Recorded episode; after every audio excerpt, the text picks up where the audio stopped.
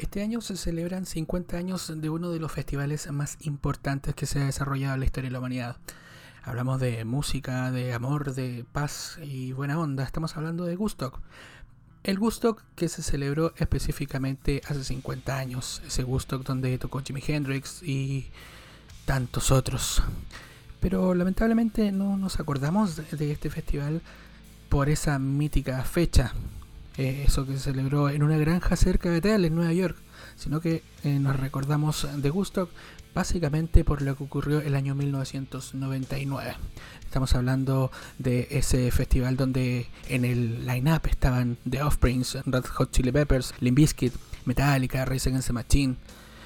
Grandes exponentes del rock en ese tiempo, los mejores de exponentes en ese tiempo. Estamos hablando de que fines de la década del 90 una proliferación de buenas bandas de rock, de agrometal y todos los derivados que se puedan que, se puedan recordar en ese tiempo. Lo cierto es que cuando cumplieron 30 años eh, a algún productor se le ocurrió la brillante idea de eh, replicar Gustock en el mismo lugar, casi por las mismas fechas. Eh, todo iba muy bien hasta, bueno, son recordados las presentaciones de Red Hot Chili Peppers, donde Free subió desnudo al escenario y además eh, teñido de rosado, fue increíble. Pero donde todo desencadenó y por lo que se convirtió en un festival que nunca más olvidaremos, fue por la presentación de Limp Bizkit y después de Metallica. ¿Por qué? Porque ahí empezaron los desmanes, primero con el fallecimiento de dos personas por paro cardíaco recordemos que la presentación tanto de Limbis como de Metallica fue una presentación maciza, muy violenta, muy cargada al, descargo social, al descontento y a váyanse todos a la mierda. Bueno, ahí murieron dos personas. Además hubo incidentes, eh, lamentablemente hubo violaciones, eh, vejaciones y lo que ya detonó todo fue al final del festival cuando precisamente Red Hot Chili Peppers salió al escenario, eh, porque la idea era replicar la idea de paz y amor, y para eso se entregaron velas encendidas en señal de tranquilidad. Ese fue el error.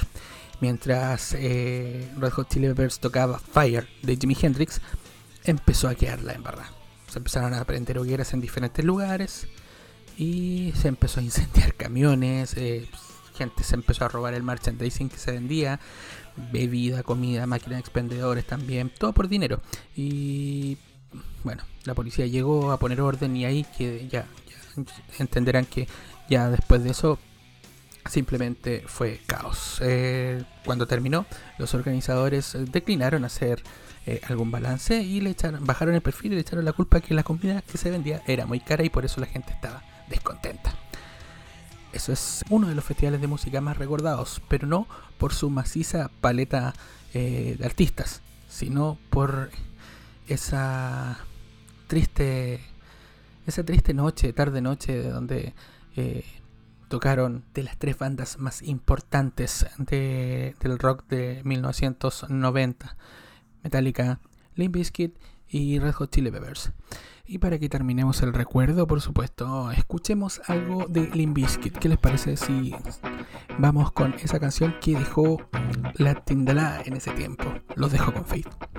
Oh, I guess it would be nice if I could touch your body. I know not everybody has got a body like me, but I gotta think twice before I give my heart away.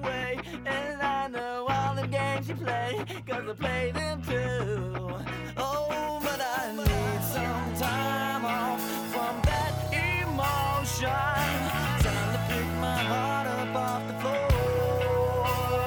When that love comes down without devotion. Well, it takes a song, man, baby, but I'm, showing you that door. Rock, gotta have faith. Gotta